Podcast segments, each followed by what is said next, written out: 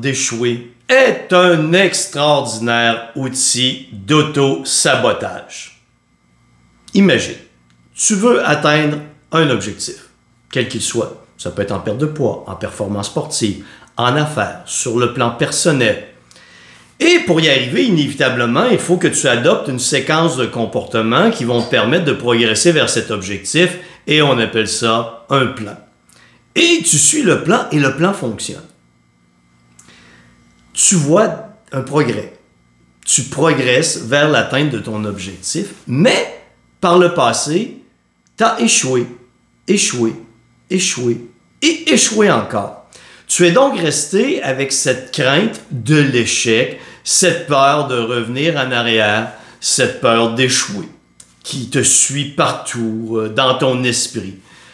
Et euh, arrive, même si tout va bien, tu suis le plan, tu suis la séquence de comportement, tu es capable de voir les progrès et de les quantifier. Arrive cet instant troublant où tu te mets à douter, pour aucune raison. Oh, oh mon Dieu, si je revenais en arrière, si je me mettais à échouer de nouveau, si le plan arrêtait de fonctionner, Oh mon Dieu, que se passerait-il? Est-ce que ça se pourrait qu'une intervention divine fasse en sorte que le ciel me tombe sur la tête et que plus rien ne fonctionne? Et là, tu te fais des scénarios catastrophes et ça tourne dans ta tête.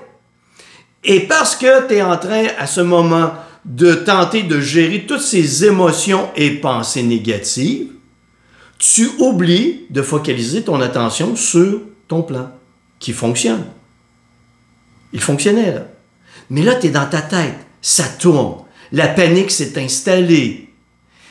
Alors, face à cette panique, comme tu ne focalises plus ton attention sur le plan, que vas-tu faire naturellement? Revenir à faire les mêmes conneries qui t'avaient amené à échouer, à vivre échec après échec après échec, juste avant. Parce que tu vas aller adopter parce que ton esprit est en train de partir en vrille, tu vas te mettre, tu vas te tourner vers d'autres stratégies. Ah! Si j'appliquais une surdose de cette mesure, exemple, quelqu'un veut améliorer sa condition physique. Denis, est-ce que ce serait le moment que je m'entraîne davantage? Non, ça fonctionne bien. Oui, mais Denis, je pourrais peut-être améliorer davantage ma condition physique. Non, la surdose d'une mesure n'est pas la bonne réponse. Oui, mais Denis, est-ce que je devrais, au plan que tu m'as amené, ajouter telle stratégie et telle stratégie et telle stratégie pour m'assurer que ça fonctionne vraiment et que je n'échoue pas? Écoute, c'est ce que tu faisais avant. T'appliquais un tas de stratégies stupides pêle-mêle comme ça, t'arrivais à rien, tu t'as vécu échec par-dessus échec par-dessus échec. Là, t'as un plan qui fonctionne.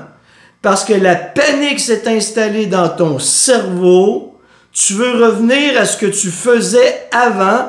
Et ce que tu faisais avant t'a conduit constamment à l'échec.